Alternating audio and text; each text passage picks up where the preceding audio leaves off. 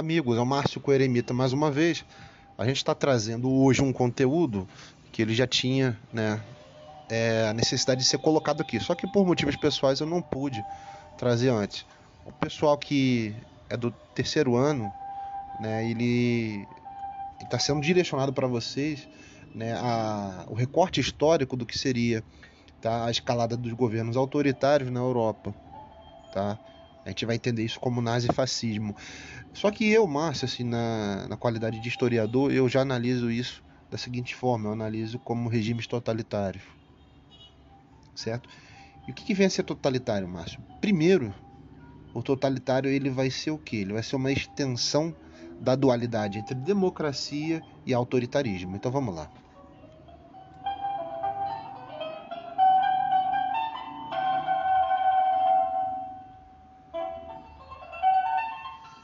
No fundo você tem aí a balalaika, que é a guitarra russa, né? Usada em festivais folclóricos. Pois bem, democracia ele vai ser o governo do povo, como vocês sabem muito bem. A democracia ela vai ser um governo que o povo ele marcha rumo ao que aos espaços de poder. E por sua vez, a democracia ela é muito associada à figura de uma república. A república ela vem a ser o que, Márcio? República ela é um governo em que a coisa ela é feita para o público. Ela vem do povo, vai para o Estado e volta para o povo. Tanto os benefícios que são gerados, tanto quanto as leis, que por sua vez é informação. Enquanto está com o povo ainda, né, ela é uma informação. Quando ela passa para o corpo burocrático, quando ela passa né, para os governantes, ela se torna lei. Então a democracia é isso, é um governo que ele é feito pelo povo, para o povo e com o povo. Tá? Por sua vez, você vai ter aqui a figura do autoritarismo.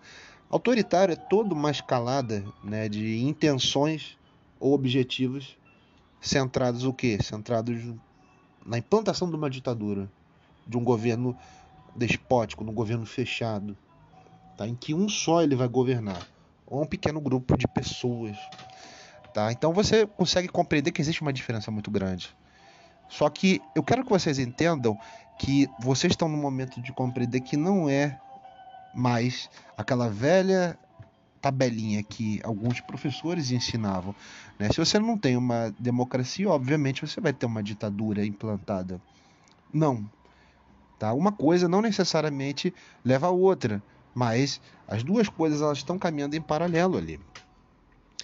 Dando um exemplo muito claro para vocês, tá? Os, os regimes, né, proto-fascistas que surgiram na Europa, tá? Eles vão surgir na Itália a partir da figura do Benito Mussolini e na Alemanha na década de 30 com a figura do Hitler, tá? Só que é interessante vocês observarem aqui o seguinte, tá? Geralmente o caminho para um governo autoritário ou totalitário, ele vai se basear na ideia das massas. Na ideia de que de você usar a massa como apoio para chegar à esfera de poder. Tá? Usando lá os clássicos, principalmente Aristóteles, ele vai colocar tá, que os regimes né, tidos como autoritários ou né, os regimes que, que são ditaduras em si, eles vão usar o argumento, a palavra, para você trazer a massa para si. Quer ver uma coisa que é interessante? Todo líder político, né, demagogo, que ele inspira em si a confiança do povo, ele não nasce pronto, ele tem que se formar. Então você vai ter quem aqui? Você vai ter a figura do Demóstenes na Grécia, que apesar dele ser um democrata convicto, mas ele usa da oratória para convencer o povo daquilo que ele quer fazer. Só que né, o que vai acontecer primeiro é o seguinte, que ele vai defender os interesses da Grécia, só que quando na batalha de Queroneia, né, os macedônios, Filipe II, ele vence, tá? Atenas, ele vai simplesmente sair do mapa, ele vai se esconder, né, para não ter lá a cabeça dele violada do pescoço. Tá? Em outros momentos ele vai fazer isso também. Então você percebe que a, a figura do líder é, demagógico, a figura do líder, ele é alguém popular. Tá? A gente tem a ideia de que o ditador ele é um cara ranzinza de, de olhos né, é, amedrontado já, de, de amedrontar o outro. Né? Ele é aquela pessoa que está mordendo os sisos, né? que é um cara que ele é maléfico.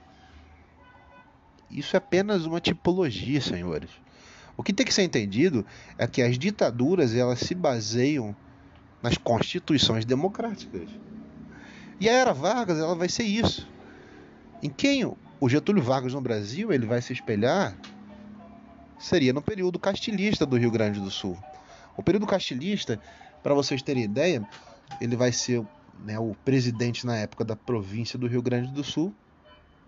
E esse grupo político, baseado no pensamento e na ação do Júlio de Castilho, tá? Ele vai estar tá governando o estado por aproximadamente 32 anos, tá? Claro que com algumas interrupções, né? O próprio Júlio de Castilho e depois o Borges de Medeiros. Só que é interessante vocês prestarem atenção no seguinte, tá? Essas formas de governo, elas se utilizam da massa. Elas se servem da massa, tá? E a massa, o povo, a população, né, ela vai precisar desse governo para seguir adiante na sua proposta de manutenção de coisas. Então você geralmente tem o que? Você tem ali uma confusão do que seria entre esquerda e direita, uma confusão do que seria né, autoritarismo com conservadorismo. Tá? E o Júlio de Castilho ele vai ser o cara que ele vai colocar essas questões a nível prático no Brasil. Provavelmente vocês nunca ouviram falar do nome dele, né? porque na, historiografia oficial e que vem dos livros didáticos, ela cita né, de forma muito, é, muito superficial o nome dele. Mas ele vai ser uma influência. Tá? Um dos três princípios que o Júlio de Castilho ele traz vai ser o quê? Né? A escolha dos governantes é baseada na pureza moral ou na idoneidade e não na representatividade popular. Presta atenção nisso aqui. Quando ele está falando representatividade popular, ele está falando na democracia. Aí você pode pensar, Márcio, não está indo é, de forma contraditória o que você falou? Não. Porque quando ele fala que não está baseado na representatividade popular, ele está querendo limitar o acesso da massa às esferas de poder. Ele precisa da massa para chegar até as esferas de poder. De lá em diante, ele dá as cartas na mesa. Ele passa a marcha e ele aperta o pé no acelerador. Então, senhores, o uso da massa é simplesmente inicial. É simplesmente a nível operacional. O povo é usado, né, geralmente nos movimentos revolucionários do século XX, de forma operacional. A, a forma ideológica que parte de baixo para cima, ela basicamente não existe. E se ela existir, ela vai passar por quem? Ela vai passar pelo filtro do que seriam partidos políticos, sociedades secretas, né, instituições religiosas. O que vai acontecer na Alemanha, também do Bismarck, é isso. Você vai ter o que? Você vai ter o Kulturkampf, que é o que? É a luta cultural. Alemanha do século XIX ela vai crescer, mas você precisa criar condições dela crescer, que é o que? A coesão interna. É você manter aquele país livre de ameaças internas. É como se você acordasse de manhã e falasse: pô, olha só, tá tendo aí é, Covid um monte de lugar, meu vizinho pegou, né? A, o, o, síndico do prédio pegou, o porteiro já tá há 10 dias sem trabalhar, o cachorro da vizinha também tá espirrando. Eu vou tomar um aqui um efervescente de manhã, outro na hora do almoço e depois de noite. Né? Ainda vou bater um, ali um limão ali com aquela aquela pingazinha boa para ficar de boa. Isso é o que? Uma forma preventiva. Você está tentando manter a coesão, a segurança interna da estrutura do Estado. É por isso que no Brasil você vai ter o surgimento do Estado Novo. Porque uma interpretação ela é o seguinte, e que consta na nossa apostila, que o Brasil é uma tentativa, melhor dizendo, deixa eu corrigir, que o golpe de 30 com Getúlio Vargas, os tenentes, ele é uma tentativa de você corrigir a democracia que só vai se consolidar 15 anos depois. Com o quê? Com o período final da Era Vargas, que é 45, que é o ressurgimento da democracia.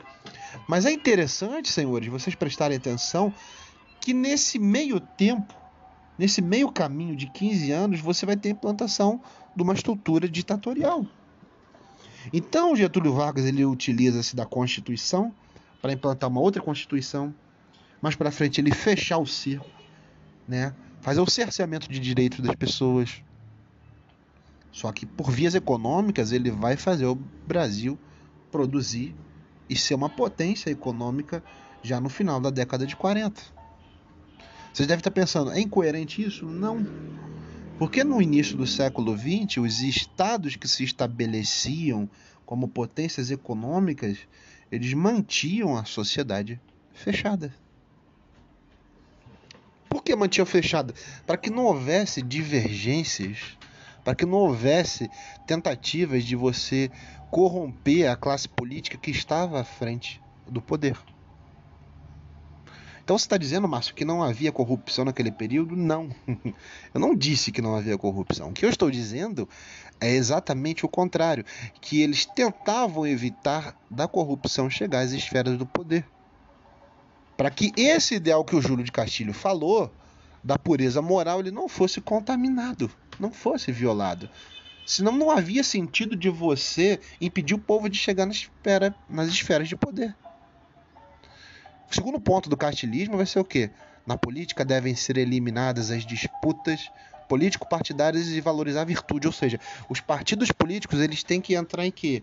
Entrar em segundo plano, ou então eles não devem entrar, ou seja, você aniquilar totalmente os partidos políticos e valorizar só a virtude humana, ou seja, o líder ele passa a virtude para o seu liderado, né?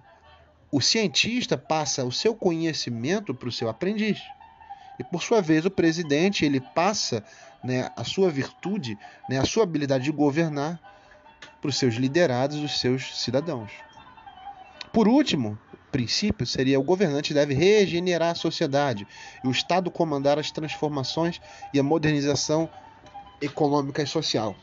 Ou seja, você tem o que no Brasil nesse momento? Assim como você tinha né, em Portugal, como você tinha ali na, na Itália e na Alemanha, você tinha uma sociedade decadente, tanto a nível cultural, moral, quanto a nível econômico. Tá o Brasil da década de 20 é o Brasil que ele prospera, mas a corrupção ela é o marco da República. Tá? Você não tinha, né, uma sociedade que pudesse se formar quanto os desmandos locais. Os desmandos locais eram quem, Márcio? Eram os coronéis, eram os líderes dos municípios na cidade que mandavam e desmandavam. Que eles faziam né, a estrutura eleitoral ela funcionar de quase, quase de forma perpétua.